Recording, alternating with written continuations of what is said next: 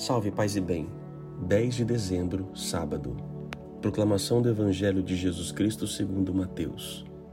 Ao descerem do monte, os discípulos perguntaram a Jesus: Por que os mestres da lei dizem que Elias deve vir primeiro? Jesus respondeu: Elias vem e colocará tudo em ordem. Ora, eu vos digo, Elias já veio, mas eles não o reconheceram. Ao contrário, fizeram com que ele tudo o que quiseram. Assim também, o filho do homem será maltratado por eles. Então os discípulos compreenderam que Jesus lhes falava de João Batista. Palavra da salvação.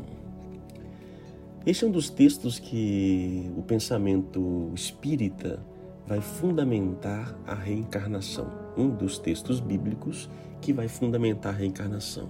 Que aqui Jesus fala que Elias retornou. É, e é bom entender, a Bíblia não pode ser refletida e lida literalmente. Se uma passagem não é capaz de me fazer compreender sozinho, ou ela me dá dúbia interpretação, eu tenho que procurar outras. Porque a, a unidade é, é, é, linear, é a mesma né, o que está dizendo a palavra de Deus. Então, algumas passagens são mais complexas para nos ajudar a procurar ainda mais profundamente entender o seu significado literalmente esse texto dá para entender. Elias voltou. Embora, diz o texto bíblico, que Elias não teria morrido, né? subiu na carruagem de fogo. Mas a teologia cristã não permite a reencarnação. Na verdade, reencarnação é contrário ao cristianismo. Você nega Jesus Cristo. Se ele me salvou, então se eu tenho que voltar várias vezes, então não sou eu, não é Deus que me salva, sou eu. Se eu volto várias vezes, a salvação vem pelo esforço da minha vida, das minhas atitudes, das minhas ações, e não por mérito da vida de Deus. E diz a palavra que só se vive uma vez. Então, negada a questão da reencarnação, o que esse texto quer dizer? Como dizer que Elias já veio? No final do texto, os discípulos compreenderam que falava de João Batista. Não que João Batista fosse uma reencarnação de Elias, mas o espírito que agia em Elias é o mesmo que está em João Batista. Então, esse profetismo que foi importante, o grande profeta do Antigo Testamento, Elias, ele se vê também na figura de João Batista que faz a passagem do antigo para o novo. Então, aqui está o, Elias novamente, ou seja, essa, esse, esse ímpeto, sabe aquela pessoa, nossa, você parece muito fulano, você age conforme fulano, nossa, parece que realmente é a pessoa, de tão parecido.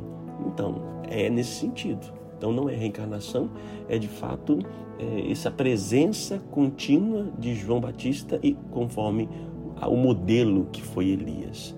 Mas, de Jesus Cristo, fizer, vão fazer também conosco. O filho do homem será também maltratado por eles. Não será reconhecido, assim como João Batista não foi reconhecido, foi assassinado. Como as pessoas ainda assassinam o amor. Como as pessoas não reconhecem o amor. Não reconhecem que foram visitadas, que foi preparado para que Deus pudesse chegar aos seus corações. Por isso, cuidado para não perceber os sinais dos tempos Deus muitas vezes envia profetas, prepara o nosso coração, envia Joãos Batistas para preparar para que nós possamos acolher a palavra de Deus, a salvação. Só que às vezes nós não aceitamos e matamos e sufocamos. Por isso, procure ter os mesmos sentimentos de Cristo. Por isso a oração é importante para estarmos diante dele. Oremos. Bendito sejais, Senhor por continuar na boca dos profetas a nos exortar, a preparar o nosso coração para vós. Bendito por Elias, bendito por João Batista e por outros tantos famosos e anônimos, reconhecidos nos altares das igrejas e outros no anonimato da vida, que nos ajudam a abrir o nosso coração para vós. Pelos catequistas, pelos pregadores, pelos anunciadores, todos aqueles que nos ajudam a chegar até vós. Por eles pedimos a vossa graça, sustentai-o, e que nós possamos ter a capacidade de reconhecê-lo sempre, quando visita a cada um de nós. Que Deus te abençoe, Pai, Filho e Espírito Santo. Amém.